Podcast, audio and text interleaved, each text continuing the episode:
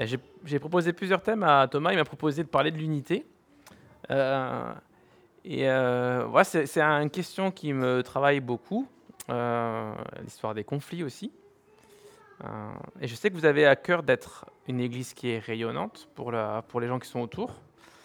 et il y a un verset, peut-être que vous connaissez, qui dit bah, C'est à l'amour que vous avez les uns pour les autres que tous sauront que vous êtes mes disciples et euh, l'amour comme étant un peu l'exemple, la, chose qui va rayonner, qui va faire que tous les gens autour de nous vont savoir euh, qu'on est ses disciples.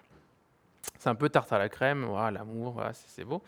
Et euh, peut-être je voudrais vous poser la question, mais qu'est-ce que ça veut dire concrètement pour votre Église Que c'est l'amour l'amour que vous avez les uns pour les autres, qui fait que tout le monde sait que vous êtes les disciples de Jésus? c'est quoi les exemples concrets que vous aurez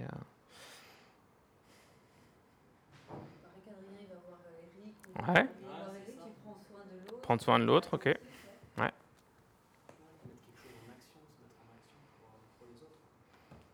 Quand on fait nos barbecues, nos... ça, je, trouve ça bien, quoi.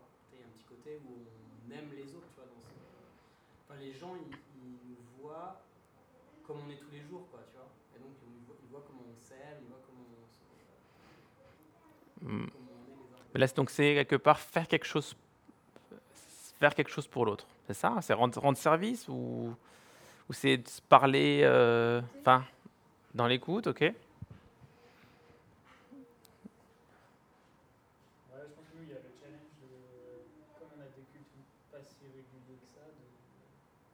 de, de. Ok, ouais. Euh. Euh...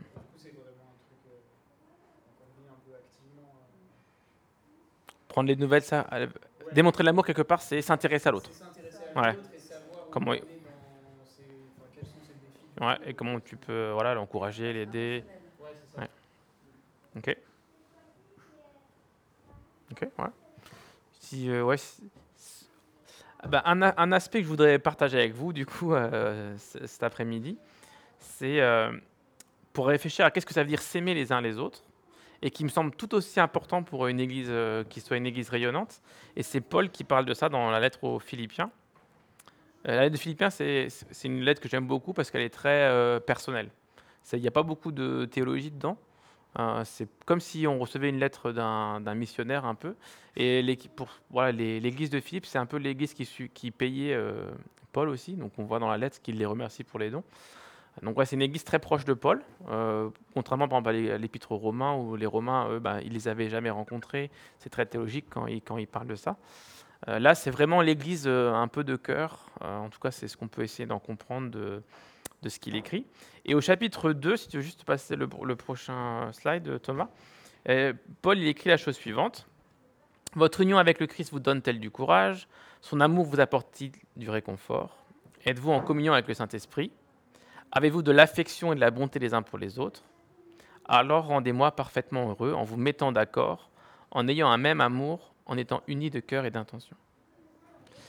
Et pour moi, l'amour là dont on se parle, des fois, on parle beaucoup de l'affection, on parle beaucoup de quelque part de prendre soin les uns des autres.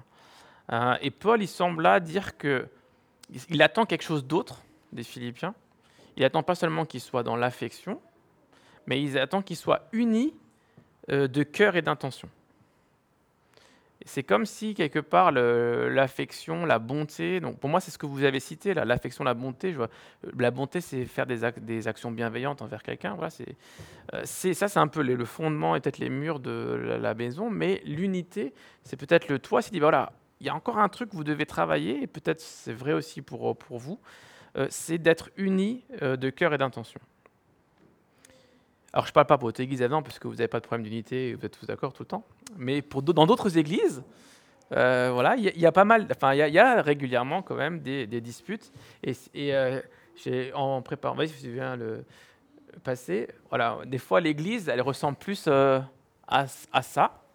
En tout cas, voilà, personnellement, moi, j'ai pu l'expérimenter aussi. Voilà, on on se retrouve en tant que chrétien, on a une attente qu'il y ait qu'il y ait de, l'amour et de l'affection, euh, mais on est confronté peut-être des fois plus à une image de, de, de Zizani, d'Astérix, là, plutôt que, euh, euh, voilà, que, peut-être l'harmonie qu'on pourrait attendre. Alors là, je, je crois que vous, avez, vous êtes tous déjà depuis un certain temps dans les églises, si je ne me trompe pas. Et je sais sais pas, voilà, si vous avez déjà expérimenté ça, un peu la lune de miel, voilà, on, découvre les chrétiens, ils sont, voilà, ils sont accueillants, tout ça, et puis après on s'investit dans, l'église, et puis là, on se rend compte que ça frotte un peu. Et, euh, puis le bel idéal qu'on peut avoir sur euh, les chrétiens, ben, des fois, c'est, euh, ils se confrontent à la réalité. Et, euh, puis on peut se poser la question, voilà, qu'est-ce qu'on a raté Il y a un truc là qu'on n'a pas, compris ou qui, fait que c'est difficile. Et voilà, personnellement, moi je suis donc euh, responsable aussi de l'église à Sarrebourg. Et ça fait trois ans que euh, ouais, je fais partie de, l'équipe des responsables. Et ben, c'est vraiment un passage Philippiens 2 que j'ai besoin de me prêcher à moi-même. Parce que c'est un défi, parce que je suis avec des gens qui sont différents de moi, qui ne pensent pas pareil que moi. Et euh, du coup, ben, voilà, j'ai même ouais, j'ai blessé des personnes, j'ai été blessé par des personnes, on m'a dit des choses qui m'ont blessé, j'ai dit des choses qui m'ont blessé.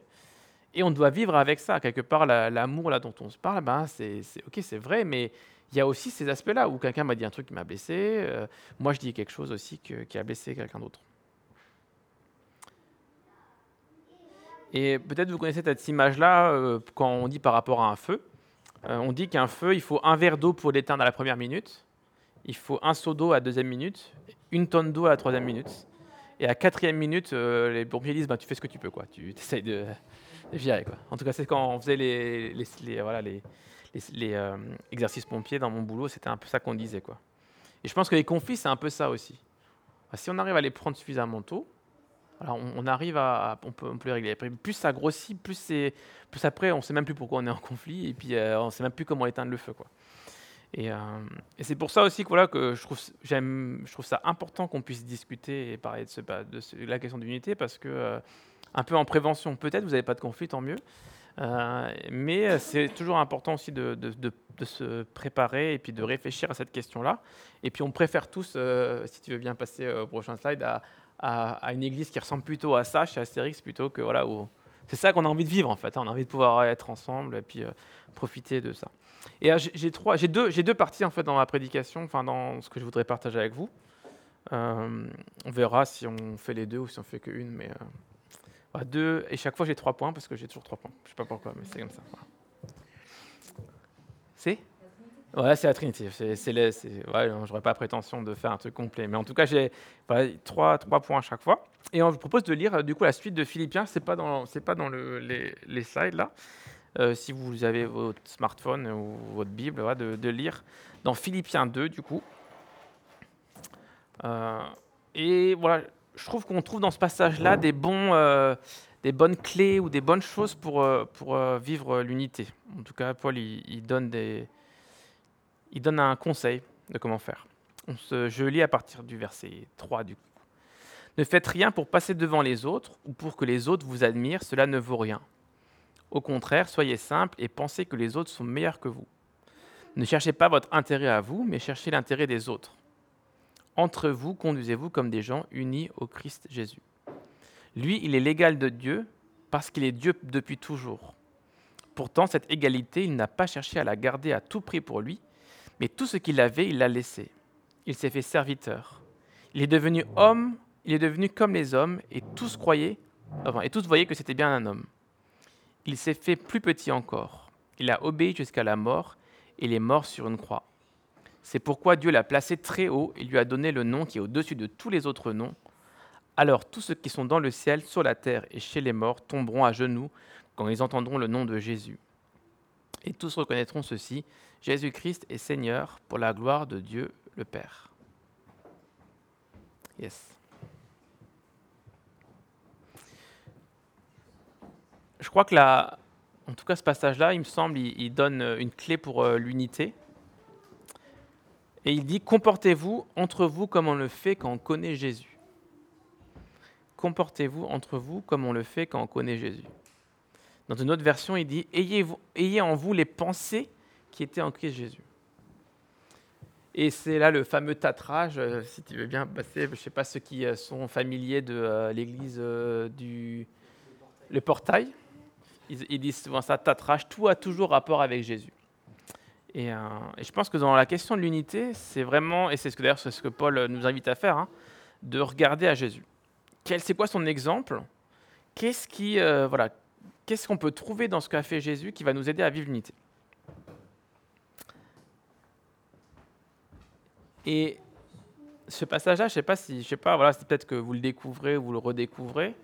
Et euh, je trouve qu'il est assez incroyable parce que euh, quand il décrit Jésus à partir du, verset, à partir du verset 6, euh, il, il possédait depuis toujours la condition divine, mais il n'a pas voulu être la force de force égale de Dieu. Il est venu sur terre pour servir, pour vivre avec des pécheurs tels que nous. Et c'est cette attitude-là que Paul nous invite à avoir, et c'est une attitude de serviteur humble et obéissant. Dieu, enfin, c'est Dieu fait homme, et il n'y a aucune autre religion en fait où il y a Dieu qui, qui se fait homme, et, de quelle manière il se décrit, enfin, de quelle manière Paul le décrit, Jésus qui, qui vient sur terre, comme un serviteur humble et obéissant. Ça, c'est les trois, les trois points que je voulais partager déjà avec vous. Comment vivre l'unité? Comment arriver à vivre alors avec des personnes très différentes qui pensent des choses différentes? À, être, unis de cœur et d'intention, c'est-à-dire à avoir les mêmes pensées que Jésus, mais on doit être comme Jésus, des serviteurs humbles et obéissants. Première chose, serviteur. Alors que, alors que c'est ce que Paul dit, alors que Jésus, il était Dieu, il aurait pu utiliser son autorité, sa puissance, ses compétences pour euh, quelque part, euh, voilà, dire bah, c'est moi le boss, maintenant, voilà, c'est à vous de m'obéir. Maintenant, il est, dit, voilà, il, il, est venu pour servir. Et c'est vraiment, enfin, je sais pas ce que vous en pensez, mais c'est pas du tout la culture de notre société. Si vous posez la question à votre chef, il va pas vous dire bah, comment tu décrirais ton travail. Il va pas dire, bah, en fait, euh, je considère que je suis au service des gens que, que j'encadre. Enfin, je sais pas, ça, personne ne définirait ça comme étant son travail. Et de considérer les intérêts des autres avant le sien. Ça ne veut pas dire qu'on doit considérer Jésus comme notre serviteur, hein, parce que c'est notre maître, mais il, nous donne l'exemple. Il dit que dans, la relation qu'on doit avoir avec les autres, on doit être, au service. Voilà, ça pose la question de notre service dans l'Église, de ce qu'on fait. Voilà. Est-ce que quand je, suis dans l'Église, je, viens pour être serviteur ou est-ce que je viens pour être maître? Deuxième chose, humble. Et parfois, je trouve qu'on confond être humble et être modeste. Des fois, on dit, bah, être humble, c'est que je ne vais pas faire valoir les choses où, je suis doué. Je ne vais pas dire, par exemple, ah, Adrien, tu es super bon en, musique. On dire, oh, non, mais c'est bon, ne dis pas trop. Parce que, ça, on dit, c'est être humble, en fait, de ne pas faire valoir ses, ses, qualités. Et de diminuer son propre mérite. Je pense que l'humilité, c'est plus que ça. L'humilité, et c'est ce que Jésus a fait, c'est s'abaisser volontairement pour faire quelque chose qui semble avoir peu de valeur pas, c'est pas pour être considéré par les autres comme étant Waouh, regarde, t'as vu, il ose balayer, euh, quel bon exemple, parce que du coup, ça reste de l'orgueil. Mais c'est parce qu'on considère vraiment que balayer, en fait, c'est un service qui est tout à fait OK. Il n'y a pas de petit service. Ma responsabilité, peu importe votre responsabilité, trésorier, président, euh, euh, louange, ça ne vous rend pas supérieur à l'autre. C'est votre rôle dans l'Église. Mais c'est voilà, c'est c'est pas une question de, de enfin, ça vous rend pas supérieur à l'autre. Et, ça, la l'humilité, elle se base sur le fait qu'on est suffisamment conscient de notre propre péché pour que tous les gens qui sont imparfaits autour de nous disent Attends, bah, en fait, voilà, c'est pas que je suis meilleur que l'autre, je sais que je suis pécheur, lui aussi il est pécheur, ben, on vit en, tant que communauté imparfaite et euh, il n'y a aucun, il voilà, y a, y a pas de souci avec ça. Jésus était sans péché, et ce passage, il dit, ben, il n'a pas hésité à venir vivre avec des, personnes imparfaites comme nous. Euh, et ça, c'est aussi ce à quoi on est appelé à faire. Il n'a pas considéré que c'était une tâche trop ingrate. je ne sais, pas, sais pas si on, peut s'imaginer ou se représenter ça, Jésus sur un trône dans le ciel, et puis euh, il vient sur terre. il n'a pas dit, ben ça, c'est pas un job pour moi. C'est pas un job pour moi d'aller avec ces gens qui sont compliqués, difficiles. Euh, je, crois que c'est toi qui disais tout à l'heure dans ta prière, voilà, on est, on est des gens euh, voilà, euh, imparfaits. Et Jésus, c'est pas dit, c'est pas un job pour moi, il s'est pas dit, moi je suis Dieu, je vais laisser les anges s'occuper de ça. Non, lui-même, il est venu vivre parmi nous, et c'est ça l'exemple aussi qu'on doit suivre. Et la dernière chose, serviteur humble et obéissant. Et, et c'est pareil, encore une fois, Jésus, qui était Dieu, ce passage, il dit, ben, il a obéi jusqu'à la mort. Il a choisi d'obéir à son Père. Et un des, grands, un des grands problèmes dans ma vie, c'est que je n'ai pas envie que, qu'on décide pour moi ce que j'ai envie de faire, ce que je dois faire. Et on n'a pas toujours envie que Dieu nous dise, bah, en fait, non, c'est ça que tu dois faire. On décide beaucoup de choses en fonction de ce qu'on a envie, en se posant pas forcément la question, mais Dieu, qu'est-ce que tu veux que je fasse? Quand je fais des choix dans ma vie, sur mon travail, sur mes enfants, sur ma famille, sur l'Église, est-ce que je me pose la question avant toute chose, c'est quoi les critères de Dieu? Est-ce que c'est les critères que moi j'ai ou est-ce que c'est les critères que Dieu a? Être un serviteur humble et obéissant euh, pour, essayer, pour euh, essayer de vivre l'unité dans l'Église.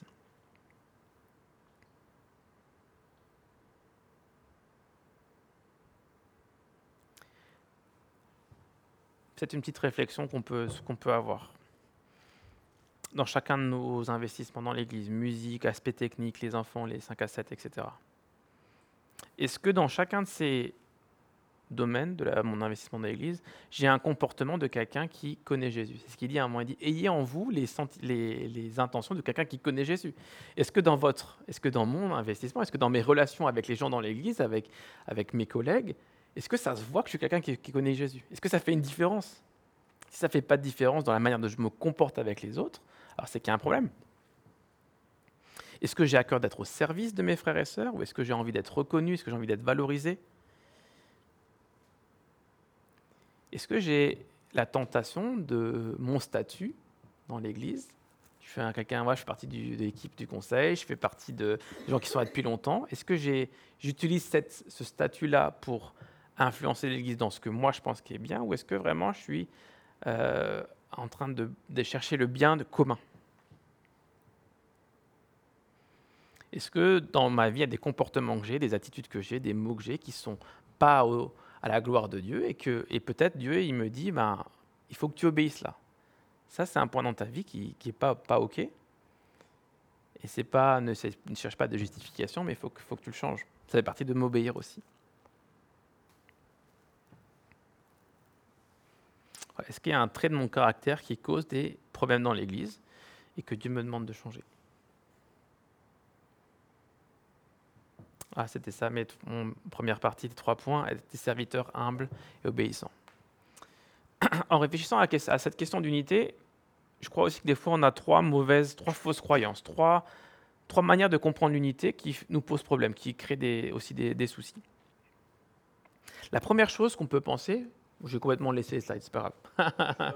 ouais, tu vas avancer. Mais la première chose, pour moi, qui, est des fois euh, la fausse croyance qu'on a, voilà, c'est que on pense que les désaccords ne devraient pas exister dans l'Église. On, manque de réalisme en fait par rapport à l'Église. On pense que l'Église devrait être parfaite et dès qu'il y a des, désaccords, dès qu'il y a des tensions, on se dit mais voilà c'est pas possible. Comment, des chrétiens, comment un chrétien pourrait faire ça? Comment est-ce que, alors qu'on est censé être transformé par Dieu, ben, on, vit encore des, gens qui se disent des choses qui sont pas sympas, de la colère, des déceptions, etc. Et on peut être tenté de dire, bah ok, j'abandonne la partie. Quoi. Si c'est ça les chrétiens, alors euh, moi je ne veux pas rester là. Je crois que la Bible, elle est beaucoup plus réaliste sur le cœur humain que ce qu'on croit. Vous connaissez peut-être Acte 2. Dans Acte 2, tous, les chrétiens se réunissent, ils vendent leur maison, et puis ils mettent tout en commun, ils mangent tous les jours ensemble, et puis tous les jours, il y a des croyants nouveaux qui, euh, arrivent dans l'église, et on se dit, ah mais ça, c'est ce qu'on a envie de vivre tous les jours euh, à l'église, on voudrait vivre ça tout le temps, quoi. Mais si on regarde quelques chapitres plus tard, acte 6, déjà, déjà il y a des conflits. Déjà, il y a des tensions dans l'acte. Et c'est pas, pas loin, quoi. Hein. Dans l'histoire de l'Église, dès le début, il y, a des tensions. Et si on lit les lettres de Paul, quasiment toutes les lettres de Paul, il parle de, de conflits. Il parle de gens qui n'étaient pas d'accord, il parle de gens qui avaient, il doit reprendre des choses où il y avait des, difficultés. Et dans Philippiens, si vous lisez Philippiens, eh ben, on trouve pareil. Pourquoi est-ce que Paul il parle de, des tensions? Parce que Philippiens 1, il y a des gens qui prêchaient en, pour faire mieux que Paul. Ils étaient un peu au, concours de ceux qui prêchent le mieux. Ça, on en Philippiens 1. Philippiens 3, il y, a, il y, a, carrément des gens qui voulaient imposer des règles qui n'étaient pas correctes. Voulaient, s'il y avait du légalisme en fait dans cette église-là, des gens qui voulaient créer des nouvelles règles alors qu'elle n'avait aucun, aucun, aucun lien d'être. Et au chapitre 4, Paul il va même demander, euh, il y a deux personnes, il y a Évodie et Syntyche, ils sont tellement en conflit que Paul il dit, bah, il faudrait qu'il y ait un médiateur entre ces deux personnes-là. Envoyez quelqu'un pour que ces deux personnes discutent parce que sinon ça va exploser. Quoi. Et donc la, la parfaite unité de l'Église, des fois on a cette vision idéalisée, n'existe pas. Dans les églises du Nouveau Testament, ça n'existe pas. Le monde, il est imparfait, donc ben, cette unité parfaite, en fait, le, banquet d'Astérix, là, il, il, n'arrivera que euh, en fait, au paradis. Lorsque Jésus reviendra, là, il y aura, l'unité parfaite. Mais entre-temps, on va devoir vivre l'Église euh, avec ces, difficultés-là. Et c'est normal. La question, c'est pas comment ne pas être en désaccord, c'est la, question, c'est comment ces désaccords ne deviennent pas des conflits. Parce que des accords viennent de nos différences, ça c'est OK, mais après, comment nos désaccords ne deviennent pas des conflits? Et c'est là où on vient au serviteur humble et obéissant. Comment est-ce que j'agis dans mes désaccords? Est-ce que, dans ma tête, j'essaie d'être un serviteur humble et obéissant, ou est-ce que du coup, ben, j'ai envie de passer devant l'autre, etc. La deuxième chose, pour moi, qui est une fausse croyance, c'est que tout est spirituel et tout a la même importance je ne sais pas si vous avez déjà entendu cette interprétation de ce passage de Philippiens, mais comme il dit, on doit avoir tous le même esprit. Ça veut dire que si on ne pense pas la même chose, ça veut dire a un nous deux qui n'a pas l'esprit suffisamment bien. Et la, Bible, elle dit, bah voilà, euh, si on trouve dans Éphésiens 4, par exemple, efforcez-vous de maintenir l'unité que donne l'Esprit Saint par la paix qui vous, qui vous lie les uns aux autres. Il y a un seul corps, un seul Saint-Esprit, de même il y a une seule espérance à laquelle Dieu vous a appelé. Donc comme il y a un seul Saint-Esprit, et, dans le passage de Philippiens, il dit ben, on doit avoir une seule pensée, ben, certains vont dire ben, il faut avoir une seule pensée. Et si tu n'es pas d'accord avec moi, ça veut dire que le Saint-Esprit t'a pas assez convaincu encore, on va prier jusqu'à ce que tu sois convaincu que euh, j'ai raison.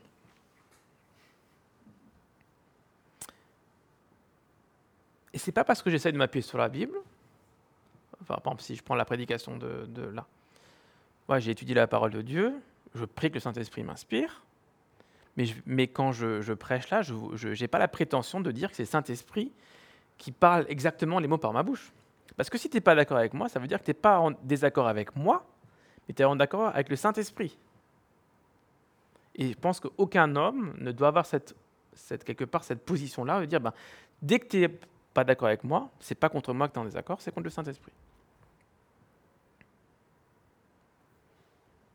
Et je crois qu'il faut vraiment qu'on soit humble par rapport à ça. On est des êtres finis. Notre compréhension de la Bible, elle est limitée. Et il y a des passages dans la Bible qui sont compris par des gens de différentes manières. Et on doit l'accepter, en fait. Ça fait partie de notre état humain où ben, on n'a pas une compréhension parfaite des choses. Et, euh, je pense que ces différences d'opinion, elles ne doivent pas être des causes de désaccord et de conflit dans l'Église. Et si vous, avez un doute par rapport à ça, je vous, encourage à lire euh, Romains 14 ou Colossiens chapitre 2, où il, dit clairement qu'il y a des gens qui pensent des choses différentes. Ça ne doit pas être des causes de division. Ça ne veut pas dire que tout est relatif, hein, on ne doit pas tout accepter. Euh, si je reprends l'exemple de Philippiens, dans Philippiens 3, par exemple, il va dire ben, les gens qui veulent imposer des règles qui sont en plus de l'évangile, là, eux, il ne faut pas accepter ça. Donc, y a pas, tout n'a pas le même poids. Euh, si on attaque l'évangile, si on attaque le cœur de, la foi, là, on ne doit pas accepter. Mais par contre, euh, après, des fois, quelle est la limite, c'est pas toujours facile à voir. Hein. Mais on ne doit pas, voilà, on doit pas euh, considérer que tous les sujets sont des sujets qui sont tous essentiels à l'évangile et sur lesquels on doit tous se battre. Le cœur de l'évangile, c'est la croix. on est pécheur, on est sauvé par la croix et on est appelé à vivre la vie éternelle avec Jésus. Euh, et après, il y a des sujets où il peut y avoir de la diversité. Et la troisième fausse croyance, c'est que l'unité, c'est qu'on ne dit rien à personne. Ne faites rien par esprit de rivalité ou par désir inutile de briller, mais avec humilité, considérez les autres comme supérieurs à vous-même. Et en lisant ce passage, en essayant de réfléchir à qu'est-ce que ça voulait dire, j'ai pas mal lutté avec ça parce que qu'est-ce que ça veut dire ne pas considérer les autres comme supérieurs à nous-mêmes? Si on pense que c'est une, histoire de capacité, ça n'a pas trop de sens parce que par exemple, si moi je veux dire, euh, euh, enfin, par exemple, Adrien, bah, il est plus fort en musique que moi. Donc, même avec toute l'humilité du monde, Adrien, c'est idiot qu'ils disent, bah, en fait, je considère Benjamin comme supérieur à moi en batterie. Ça n'a pas de sens. Parce que bah, ce n'est pas la même chose. Donc, considérer les autres comme supérieurs à lui-même, ça ne veut pas dire qu'on dit que tout le monde a les mêmes dons et mêmes capacités. D'ailleurs, la Bible, elle dit bien qu'il y a des gens qui ont des dons. Donc ça veut dire que dans certains cas, ben, par exemple, si Adrien lit la louange, ben, c'est lui qui lead. Donc il ne doit pas se considérer comme... euh, comme euh, enfin, je ne dois pas me considérer comme super à lui-même. Ça n'a pas de sens. C'est lui qui lead. En plus, il a un don pour ça. Donc c'est à moi de suivre. Jésus, et dans, le, Nouveau Testament, on voit que l'Église, elle est organisée. Il y a des rôles, il y a des dons, il y a des responsables. Il y a des gens qui sont, qui en charge de prendre soin, d'enseigner, d'organiser l'Église. Et parfois, ce qui bloque l'unité dans l'Église, c'est juste un manque de soumission, de soumission mutuelle. C'est pas anormal qu'il y, a la- qu'il y ait une direction dans l'Église, qu'un responsable donne une direction, et, que ceux qui servent dans l'activité ben, suivent cette direction-là. C'est pas une question que je considère l'autre euh, qui me considère pas. Tu vois, c'est pas une question de supériorité. C'est une question qu'il y a des rôles. Il y a des, il y a des rôles différents, des dons différents. Et c'est pas anormal aussi que quelqu'un qui, est, imaginons la prédication, ben, si tu es en formation pour la prédication, c'est normal que quelqu'un qui est expérimenté te dise, ben voilà, ça c'est comme ça que tu devrais prêcher. Des fois, on utilise ça comme excuse, ouais, mais euh, tu dois me considérer comme supérieur à, moi, tu vois, et puis du coup, on n'accepte pas les remarques que l'autre peut faire. Est-ce que, euh, voilà, est-ce qu'on, et pour que l'unité fonctionne, c'est pas qu'on n'a on n'a pas le droit de dire euh, quelque chose à quelqu'un. Si quelqu'un est en formation, bah, c'est normal qu'on lui dise, ben voilà, la musique, la prédication, les, les enfants, enfin peu importe les domaines de service, c'est la soumission mutuelle. Ça veut dire quoi? Ça veut dire que dans certains cas, reprenons l'exemple d'Adrien, ben, moi je suis à la musique euh, avec euh, Adrien, ben, c'est lui qui lead, c'est lui qui a les dons, c'est lui que je suis. Et puis ben, peut-être l'enseignement, si euh, ben, imaginons qu'Adrien veut apprendre à prêcher, moi ça fait euh, 10 ans que je prêche, et ben c'est l'inverse. C'est ça la soumission mutuelle. La soumission mutuelle, ça ne veut pas dire qu'on n'a pas le droit de se dire quelque chose. La soumission mutuelle, ça veut dire que dans certains cas, la personne qui a le don, eh ben, elle va l'idée, et dans l'autre cas, c'est quelqu'un d'autre. Et des fois, l'unité, on dit ça un peu comme excuse en disant ben, on a le droit de dire rien à personne. C'est ça être uni. C'est que euh, ben, voilà, chacun fait un peu ce qu'il veut. Voilà. On peut chanter aussi. euh.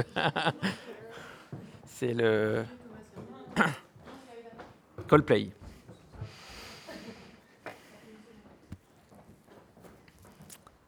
Moi, je pense que vous avez un peu voilà, les, différents éléments euh, que je voulais partager.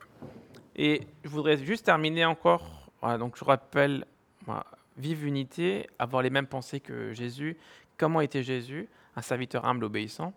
Et puis les fausses croyances qu'on peut avoir. Parfois, on pense que l'unité, euh, c'est euh, qu'on ne devrait pas avoir de problème.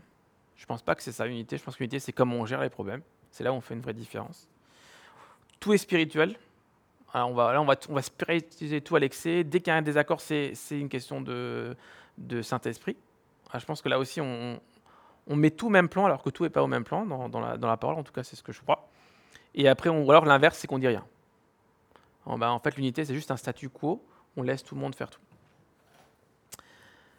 Et je voudrais finir en disant que euh, si on prend ce passage de Philippiens comme étant un manuel, une liste de bonnes choses à faire, on rate l'essentiel. Parce qu'on on n'est pas simplement quelque part ou des gens qui se rassemblent avec des bonnes valeurs. On va essayer de suivre euh, comme Jésus, comme euh, on, pourrait suivre Gandhi ou Nelson Mandela. On dirait ah ouais c'est un gars, ils sont humbles, ils se sont dévoués pour euh, pour leur pays, etc. Et on, on- va faire, on va voilà, on va voir ça comme une liste de choses bien à faire, comme un exemple à suivre. Mais je sais pas vous, mais en tout cas moi je suis très vite confronté à mes limites quand il s'agit d'aimer, quand il s'agit d'être humble, quand il s'agit d'être être au service, ben voilà, moi j'ai mon orgueil qui va venir, voilà, je vais être vite confronté à mes, limites. Et si vous regardez Philippiens, je sais pas si dans, je pense que sur smartphone ça se voit pas, mais dans les Bibles euh, ça se voit. En fait, le passage où Paul parle de Jésus, c'est il y a euh, une autre, euh, on appelle ça, une autre présentation. Parce qu'on pense que ce passage-là, c'était comme une, c'était le, c'était le GEM moins, moins 1000. C'est un des premiers chants euh, de, de l'Église. Euh, Paul, voilà, il- quand il parle de Jésus, c'est comme si c'est une adoration en fait qu'il fait. Et c'est ça, je pense, là vraiment la clé pour l'unité. C'est qu'on va pas se regarder à nous, mais on va admirer Jésus. Et quand on voit à quel point on dit, mais ça, c'est le Dieu que j'ai décidé de suivre. C'est ce Dieu-là qui, euh, qui est mon exemple. Et ce n'est pas une question de trop regarder à nous-mêmes, mais c'est à admirer ce que Jésus a fait. Et si, on prend vraiment juste un petit peu de temps, et finalement, ce temps de louange-là, ça, ça, va être bien peut-être pour, euh, pour aussi vivre ça. Jésus-Christ, il est Dieu. Il peut tout, il sait tout, il est partout, il est parfaitement sage, il est parfaitement juste. Il est servi par les anges du ciel. Il est le roi des rois. Et le roi, il a décidé. Enfin, je, sais pas, c'est un truc. C'est difficile vraiment à vraiment réaliser. C'est un roi qui a décidé de venir parmi les hommes en sachant qu'il allait être rejeté. Il est venu, dans le ciel, il était servi par les anges, il est venu dans une crèche humble, parmi les hommes qui savaient que ces hommes-là allaient le rejeter. Il a choisi d'habiter dans un corps qui est mortel. On sait qu'il a eu faim, on sait qu'il a été fatigué, il avait besoin de dormir. Il pouvait être à un endroit à la fois. Je ne sais pas si on, réalise ça quelque part. Dieu, il est, partout présent. Et là, il a décidé de, se mettre à un endroit où il n'était que présent à un endroit. Il a un corps qui a souffert. On sait à la croix. Il a choisi de se limiter pour être auprès de nous. Il est devenu un homme, un simple homme. Et pourquoi est-ce qu'il a fait ça? Parce que c'est le seul moyen de nous sauver. Il fallait qu'il y ait un homme comme nous qui, qui soit, contrairement à nous, sans faute. Et il fallait qu'un homme juste meure. Et le seul homme qui pouvait être juste, c'est Dieu fait homme. C'était la seule manière que la justice de Dieu soit accomplie. Et ce passage-là, il nous dit, Dieu, Jésus, Dieu fait homme, il est allé jusqu'au bout, jusqu'à la croix, jusqu'à mourir pour, euh, pour nous.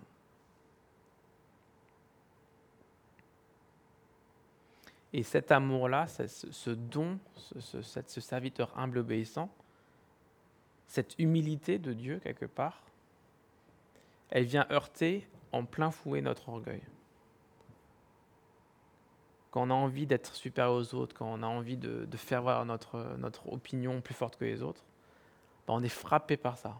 On est frappé par un Jésus qui, qui, est, qui est venu homme parmi les hommes, qui est venu mourir.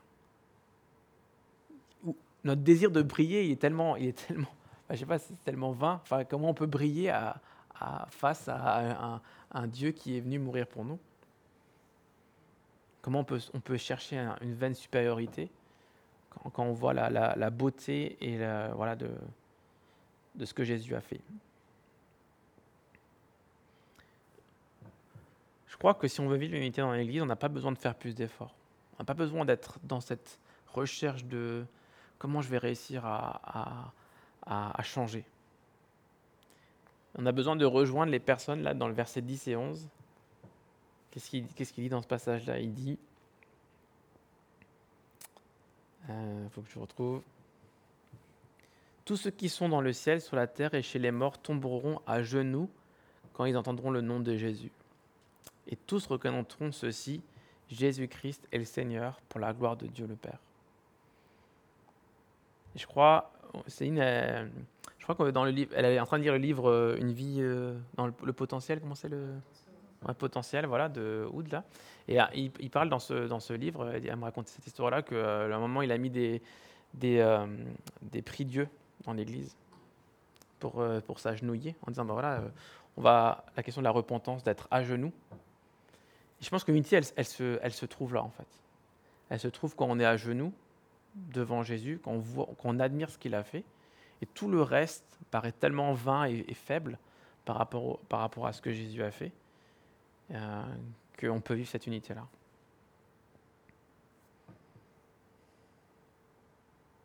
Est-ce que c'est pas une bonne euh, transition pour, euh, pour louer?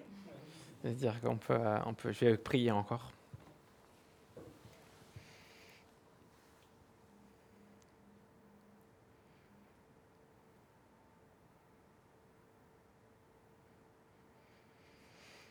Seigneur, je crois que dans cet après-midi, on est tous des gens ici qui ont envie de s'investir dans l'Église, qui ont déjà donné du temps pour l'Église. Beaucoup réfléchissent sûrement aussi, eu plein d'idées. Comment ça pourrait être? Qu'est-ce qu'il faudrait faire? Pense aux différentes personnes aussi qui sont dans l'Église. Je te prie que dans toutes ces réflexions-là, on n'oublie pas le plus important, qui est d'être à genoux devant toi, d'admirer ce que toi tu as fait.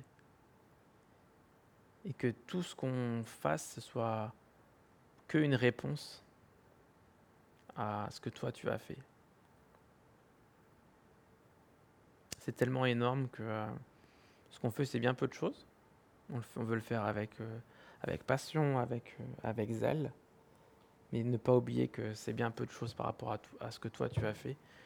C'est comme cette histoire du, du serviteur à qui on a remis une énorme dette. nous, c'est ça la dette qui a été remise. Et tout notre service, tout ce qu'on veut vivre dans l'Église, c'est simplement une réponse à ça. Garde notre cœur vraiment dans cette attitude-là. Malgré les défis, les discussions, les choses. À un moment, c'est concret. À un moment, il faut aussi discuter. À un moment, il faut aussi se mettre d'accord. Il faut trouver des consensus. Mais on veut vraiment toujours euh, être dans cette attitude à genoux devant toi, Seigneur. Amen.